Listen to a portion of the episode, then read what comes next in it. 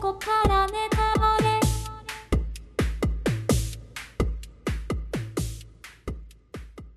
でですね、えー、ネタバレ、えー、ここからはネタバレでちょっと喋るんですけども、えっ、ー、と、ラストが、ラスト非常に評価高いですね。評価が高い方の中には。で、えー、まあ、笑顔で終わるんですけれども、だからハッピーエンドだっていうふうに有安さんもどうも言ってるようなんですが、確かに僕もこの映画、あの、ハッピーエンドだと思うんですよ。で、何がハッピーなのかって言ったら、彼女、冒頭のスタートから彼女は家族を失うわけですね。で、家族をある形で失うんですけれども、最終的に、誰も彼女の苦しみをその周りの人たちは救わなかったのが、あのコミューンだけは受け入れてくれたんですね。その受け入れるきっかけになることっていうのが、もうポスターそのまんまになってますので、そこを見ていただければいいかなとは思ってるんですけど、一緒に泣けるっていうのはね、やっぱ大事なんだろうなっていうふうに僕は素直に思いました。一緒に泣いてくれる人がいるっていう。一緒に泣いてくれる人じゃなかったんですよね、クリスチャンは。まあ、あの辺は若干村に利用されたっていう見方もできるかなと思うんですけども、非常に彼自体も利己的な考えを持ってたし、そこの部分で、えー、ダニーのことを考えてた人があの映画の中にいたかっていう言えば、一人ペレ、彼だけが考えてたっていうふうにも見受けられるので、彼の姿が、まあ、神の子にちょっと近いのは、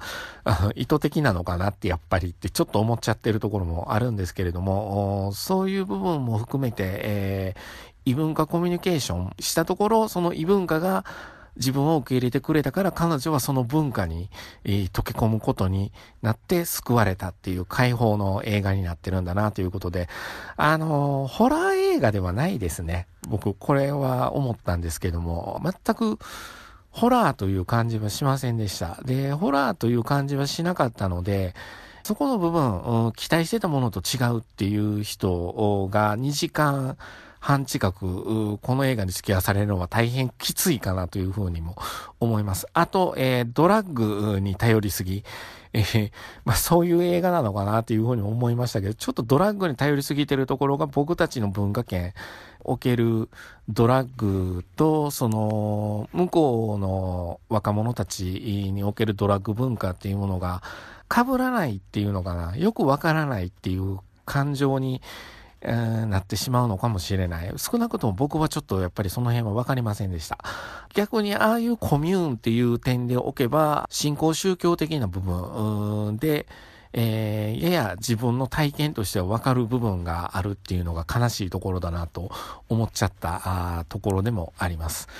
あだからすごくね、そこにすがらないと救われないっていうこともあるんだよっていうことってあるんだよねっていう映画だなっていうふうにつくづく思うラストなので、えー、その辺も含めて楽しめる人は楽しんだらいいんじゃないかなと思います。僕は嫌いです、この映画。はい。そういうことで。